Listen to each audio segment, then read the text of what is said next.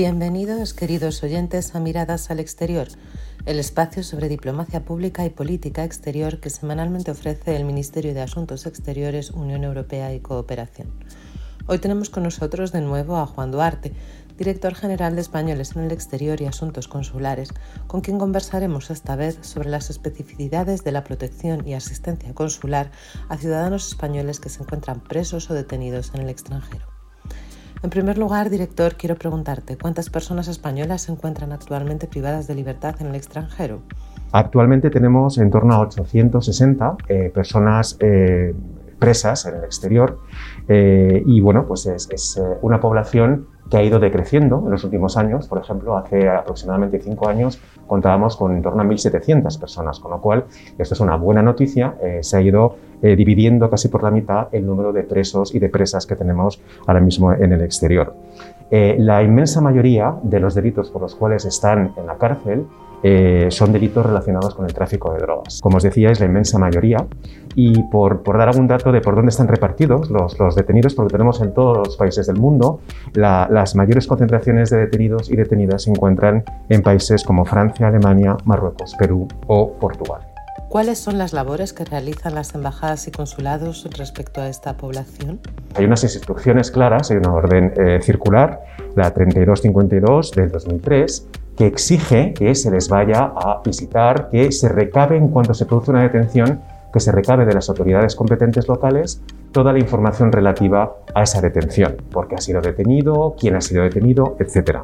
Eh, hay que tener en cuenta que estamos también trabajando con lo que es la ley de protección de datos, es decir, hay una serie de, información, de datos que no van a poder ser facilitados de manera inmediata.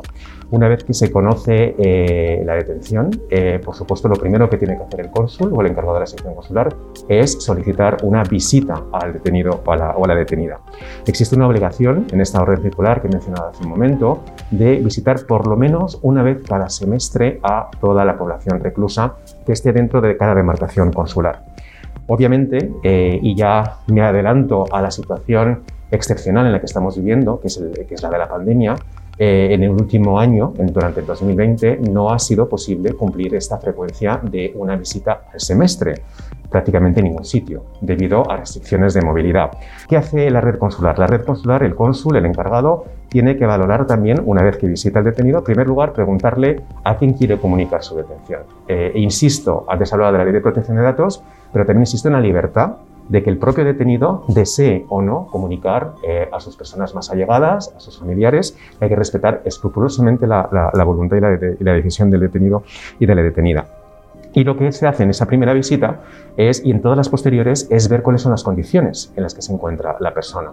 Condiciones eh, de salubridad, de higiene, eh, si tiene algún tipo de problema de salud, se intenta averiguar y se intenta subsanar en la medida de lo posible o bien eh, intentando ah, conseguir medicamentos o intentando hablar con las autoridades penitenciarias para que provean al, detenido o la detenida de estos medicamentos, viendo si es posible mejorar las condiciones en las que se encuentra la persona, por ejemplo, en un módulo individual, si eh, están ah, las personas hacinadas, como ocurre en muchísimos, en muchísimos países, es decir, todo en lo que podemos mejorar las condiciones de la persona que está en la cárcel.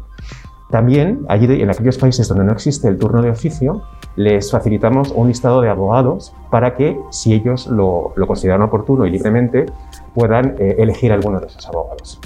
Eh, pero es que además podemos también ofrecer ayuda económica, es decir, todos los años pedimos a la red consular, estamos hablando de 180 oficinas consulares, que nos emitan eh, informes eh, de cómo eh, se encuentran las cárceles en sus demarcaciones consulares. ¿Cuáles son las? Las condiciones como mencioné anteriormente, de salud, de alimentación, etc. Y en base a esos informes eh, se decide enviar una, una, partida específica para los detenidos cuando se llega a la conclusión de que las condiciones de los centros penitenciarios no están a la altura de los centros penitenciarios de nuestro país. Luego tenemos también otras vías de intentar eh, mejorar la situación eh, de penitenciaria de, la persona y es intentando gestionar el traslado de las personas detenidas de vuelta a. Obviamente esto necesita una cobertura jurídica, normalmente un convenio bilateral con el, con el país donde eh, la persona está cumpliendo condena y, como, como, como, como decía antes y de nuevo me repito, siempre la voluntad del detenido o de la detenida.